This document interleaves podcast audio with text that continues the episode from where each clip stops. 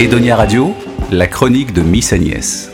Je ne sais pas pour vous ce qu'il en est, mais moi, pour échapper à cet automne un peu trouble, j'ai eu envie de faire de la méditation.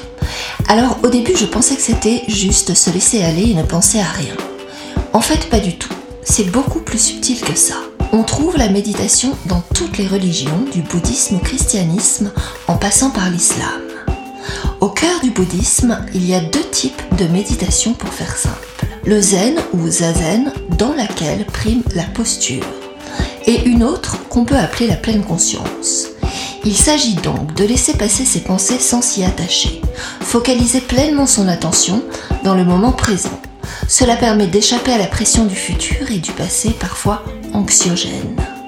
La respiration est une composante essentielle de la méditation. Poser son souffle aide à apaiser le mental et à profiter du présent. En 2015, des études ont montré les impacts de la méditation sur la douleur. Elle agit également sur la dépression et sa pratique régulière développe la plasticité du cerveau, un atout contre le déclin cognitif. Elle réduit aussi l'hyperactivité, l'impulsivité et les problèmes d'attention. Et enfin, elle favoriserait la santé cardiovasculaire et l'immunité. Si vous couplez le tout avec un peu de sport, vous êtes paré pour cette année.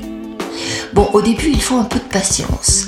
Mais si vous procédez toujours de la même manière, votre corps va plus facilement intérioriser et automatiser cet état de calme. Trouvez un endroit calme et optez pour la position de votre choix. L'essentiel étant d'être à l'aise. Éprouvez et prenez conscience de votre respiration et détendez vos muscles, laissez passer vos pensées sans vous y attacher.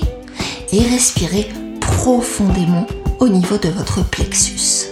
Commencez d'abord cet exercice pendant quelques minutes et au fur et à mesure de votre pratique, vous prolongerez le plaisir. Alors, en cas de surchauffe, de stress, maintenant vous avez une recette. Edonia Radio.